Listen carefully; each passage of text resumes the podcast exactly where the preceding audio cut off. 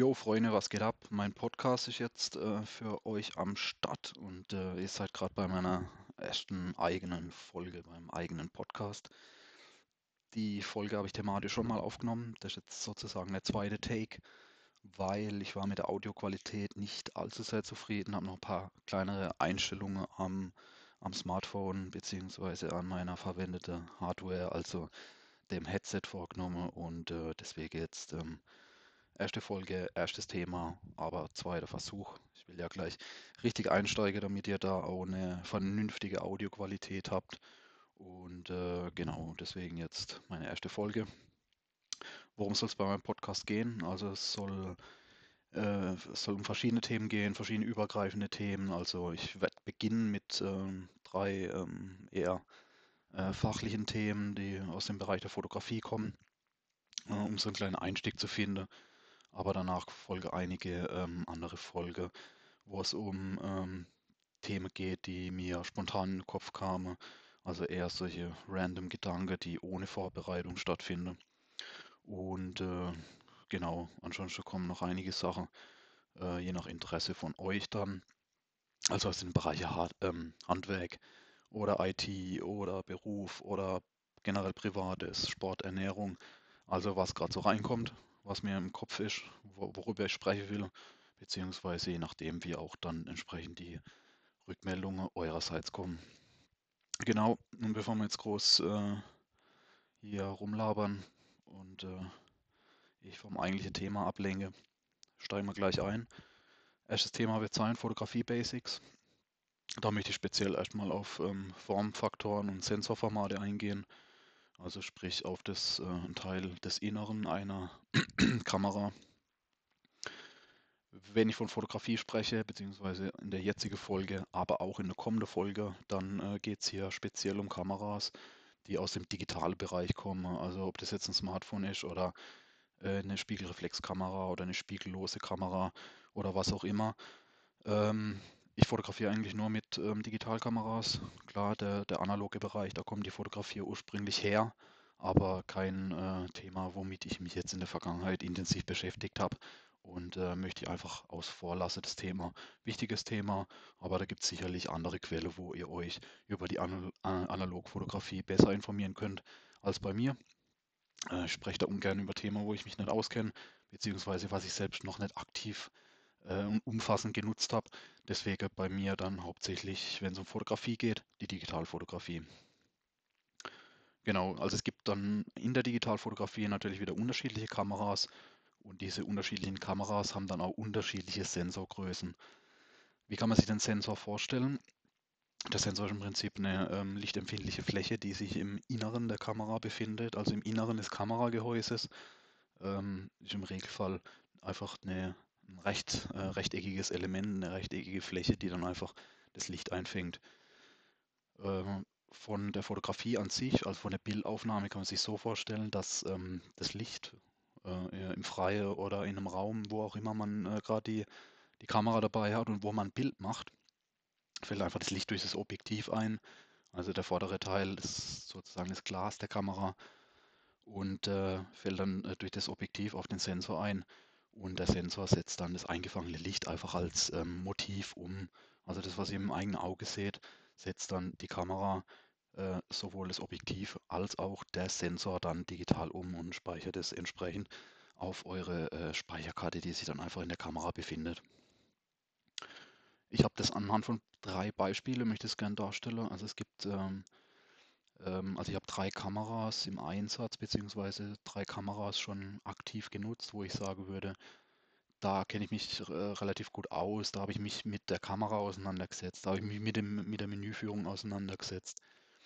Ähm, das wären in dem Fall die äh, alle, alles drei Sony-Kameras, sind zufällig Sony-Kameras. Ich hab, bin einfach für mich bei Sony geblieben. Für mich äh, deckt das alles ab, was ich brauche. Und entsprechend sind dann alle drei Kameras auch von Sony. Also es ist jetzt kein, keine Werbeveranstaltung, kein äh, äh, spezieller Hinweis, dass man unbedingt auf Sony setzen muss. Aber bei Sony, da, wie gesagt, kenne ich mich relativ gut aus und kann dann entsprechend auch das ähm, vielleicht ein bisschen besser einteilen, damit ihr euch das gut vorstellen könnt. Was gibt es da für Möglichkeiten? Was für Kameras habe ich im Einsatz? Und äh, wie kann man sich das vom Sensor vorstellen? Genau. Die kleinste Kamera, also vom Sensor, die kleinste Kamera, die ich habe, ist die Sony RX100. Die hat einen 1 Zoll Sensor. Dann habe ich noch die Sony Alpha 6000, die hat ein bisschen größerer Sensor, also die Fläche ist einfach größer. Ähm, da spricht man von dem APS-C-Sensor. Und mein, äh, mein letzter Kauf, meine äh, größte und neueste Kamera ist die Sony A7R2. Die hat einen sogenannten Vollformat-Sensor. Also bildlich gesprochen kann man sagen, dass ähm, je größer der Sensor ist innerhalb der Kamera, ähm, desto mehr Fläche steht natürlich zur Verfügung, um das Licht einzufangen. Und ähm, im Regelfall geht dadurch natürlich auch mit einem größeren Sensor, geht dadurch auch eine höhere Bildqualität einher. Also kann man sich ähm, so vorstellen, dass einfach mehr Fläche vorhanden ist innerhalb der Kamera, um das eingefangene Licht, was durch das Objektiv reinkommt, um das dann bildlich umzusetzen. Also bei einer kleinen Kamera ist der Sensor kleiner, das heißt die Fläche ist gestauchter, um die Bildinformationen wirklich generieren zu können durch das eingefangene Licht. Und ähm, da kann man einfach sagen, je größer der Sensor geht im Regelfall, also das gibt natürlich Ausnahmen, aber im Regelfall kann man da einfach davon ausgehen, je größer der Sensor, desto besser die Bildqualität. Genau, was haben wir noch? Äh, nächster Punkt wäre also preislich gesehen muss man natürlich dazu äh, sagen, dass ähm, Kameras mit einem größeren Sensor generell auch hier im, nur im Regelfall, Ausnahmen bestätigen natürlich hier die Regel, ähm, dass man einfach sagen kann, dass je größer der Sensor ist, desto teurer oder höherpreisiger ist auch die Kamera als eine Kamera mit einem kleineren Sensor. Also das kann man sich ja vorstellen, auch aus anderen Bereichen. Wenn man, äh, wenn äh, das, das System größer ist, also wenn die Technik einfach höherwertiger ist, dann ist auch der Preis des Systems höher und so. Äh, ist das auf jeden Fall auch bei, bei Kameras der Fall, kann man sich ja relativ gut auch mit anderen Bereichen wie Smartphones oder ähnlichem einfach vorstellen. Wie sieht es praktisch aus? Also praktisch gesehen kann man bei guten Lichtverhältnissen, also ich sage jetzt mal ein sonniger Tag im Freien, ähm, im Urlaub, äh, äh, egal wo man, wo man da gerade ist.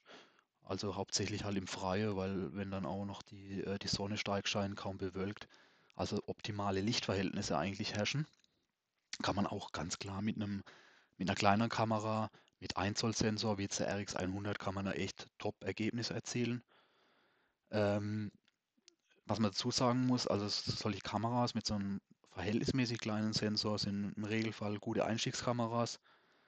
Ähm, dadurch, dass sie in vielen Situationen gute äh, Bildleistung ergeben, aber auch preislich noch im Einsteigerrahmen liegen. Also da muss man jetzt nicht allzu äh, viele Sorge haben, dass man da zu tief in die Tasche greifen muss, um sich äh, so eine äh, Einsteigerkamera holen zu können, sondern da gibt es dann echt, ähm, ja, wie die RX100, gibt es auch schon in verschiedene Generationen. Aber das bewegt sich alles noch ähm, im Rahmen, so wie Hogwarts-Porträts. Genau. Ähm, wie sieht's aus? Was, was habe ich noch hier? Ähm, genau. Nochmal zur Sony RX100. In dem Fall hat man einfach kompakte Kamera mit gutem Objektiv, einer guten Abbildungsleistung und einem anständigen Preis. Also da kann man einfach sagen, gute Einstiegskamera. Muss man auf jeden Fall, kann man auf jeden Fall so darstellen als gute Einstiegskamera. Geht es dann aber Richtung ähm, höhere Abbildungsleistung. Das heißt, man will fotografieren bei etwas schlechteren Bildver äh, Lichtverhältnissen, äh, ich sage mal in, in Räumlichkeiten, bei Veranstaltungen oder draußen, wenn die Sonne jetzt nicht komplett durchscheint, sondern wenn man noch ein bisschen Bewölkung hat, dann sollte man schon auf eine Kamera zurückgreifen mit einem etwas größeren Sensor. Als Beispiel in dem Dreiergespann hier bei mir die Sony Alpha 6000 mit einem APS-C-Sensor. Also ist schon mal eine gute Nummer größer als der 1 Zoll Sensor der RX100. Mit der Kamera kann man, kann ich aus Erfahrung sagen, hat man auch bei Dämmerung und Dunkelheit kann man echt noch super Ergebnisse erzielen. Gerade so im Einsteigerbereich, aber auch im, im, im fortgeschrittenen Bereich ist es echt eine Top-Kamera, wo man lange viel äh, Spaß und Erfolg mit hat. Ein weiterer Vorteil bei der Sony Alpha 6000 auf jeden Fall, äh, dass man die Möglichkeit hat, das Objektiv an der Kamera zu wechseln. Dadurch kann man die Kamera auch in unterschiedlichen Situationen einsetzen.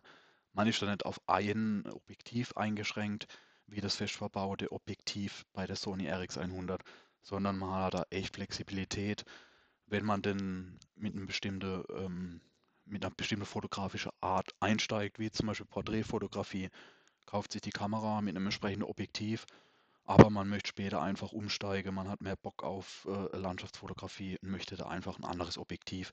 Dann hat man mit der Sony Alpha 6000 echt ähm, Top-Möglichkeiten, kann da umsteigen, kann sich eine andere, ein anderes Objektiv holen und wechselt einfach das Objektiv, ohne jetzt gleich unbedingt die Kamera wechseln zu müssen.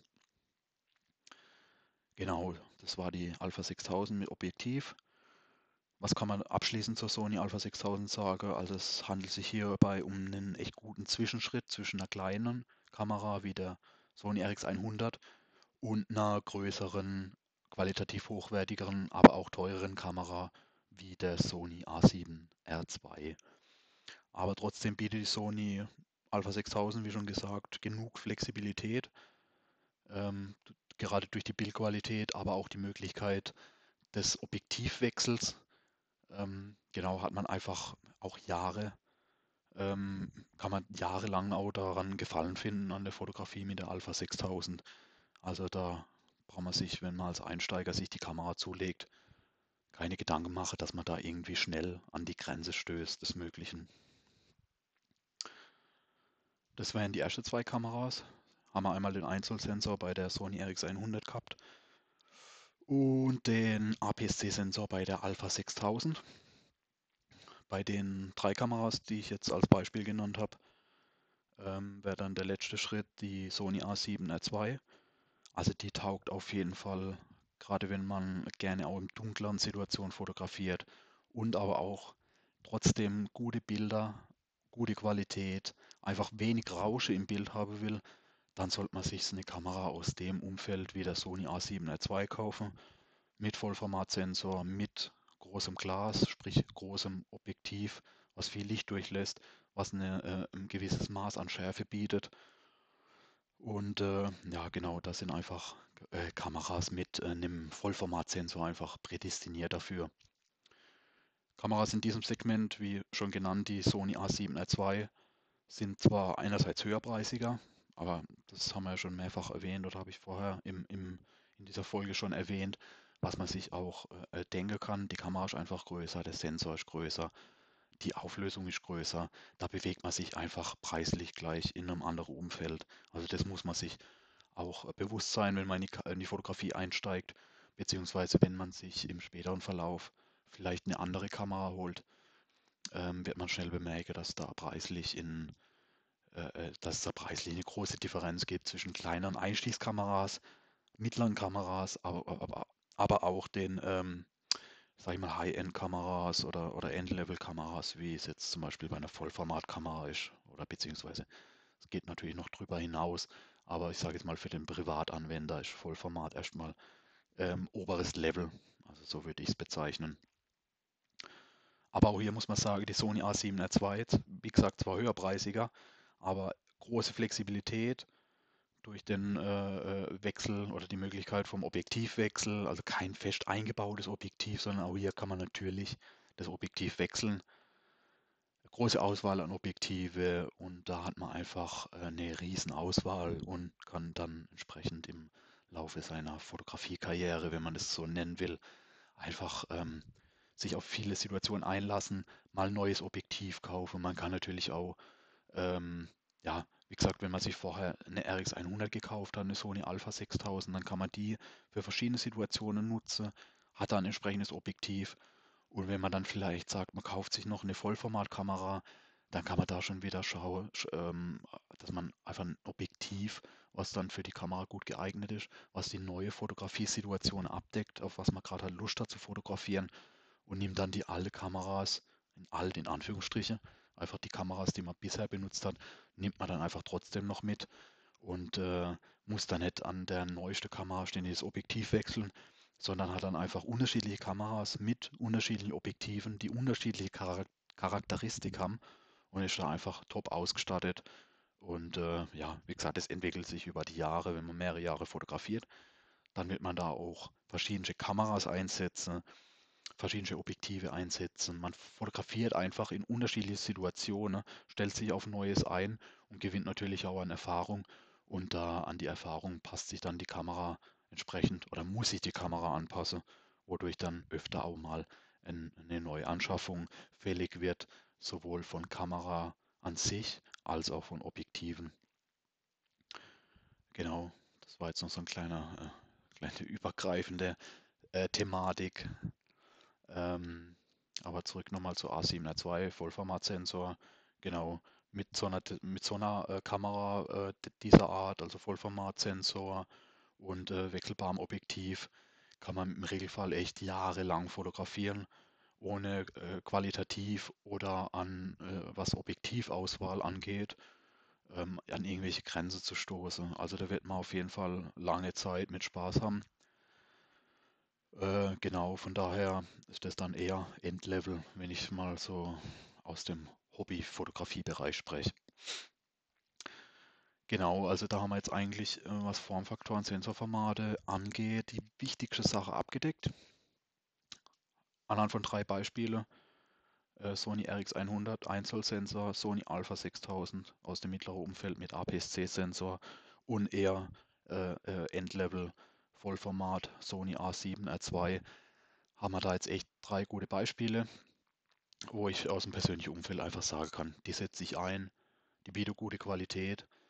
Und da ist für jeden Fotografe, der einsteigen will oder der schon länger dabei ist oder der äh, jetzt auch schon Jahre dabei ist und sich wirklich eine dritte Kamera holen will, also eher dann aus dem Vollformatbereich, da ist einfach echt ähm, in diesem Dreiergespann, wenn ich das so nennen kann, ist eigentlich echt für jeden was dabei.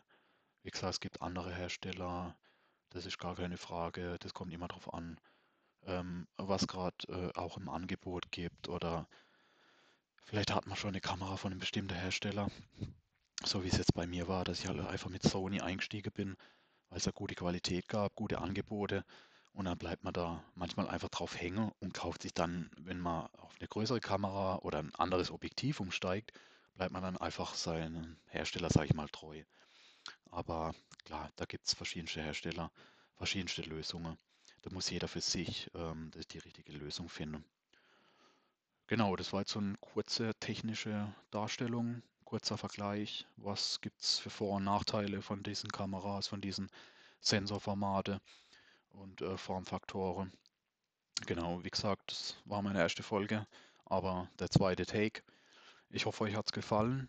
Wie gesagt, war jetzt erstmal ein eher technischeres Thema aus dem Fotografiebereich. Es kommt noch ganz, ganz anderes. Ich habe schon die erste, ähm, glaube ich, sechs Folgen habe ich schon aufgenommen. Für die nächste 10 bis 20 Folgen habe ich schon mehr als genug Ideen. Also da wird jetzt die nächste Woche, Monate einiges an Content kommen. Wenn es euch gefallen hat, lasst mir echt ähm, Feedback da, egal ähm, ob positiv, äh, positives Feedback oder konstruktive Kritik, wenn euch thematisch oder persönlich von der Aussprache, von der Audioqualität, vom Format an sich irgendwas äh, auch gar nicht gefallen hat. Lasst mich einfach wissen, schreibt mir, kommentiert. Wenn es euch gefallen hat, teilt es, damit es äh, ein bisschen Reichweite bekommt. Würde mich, äh, würde mich echt freuen, weil es hilft mir weiter. Dann kann ich die ganze Sache ein bisschen einschätzen, wohin das geht, ob das die richtige Richtung ist oder ob äh, für euch als Hörer dann einfach, ob ihr noch gewisse Wünsche habt, damit es vielleicht äh, auch eine, in eine andere Richtung geht. Dann bedanke ich mich und äh, bis zur nächsten Folge bei meinem Podcast. Peace.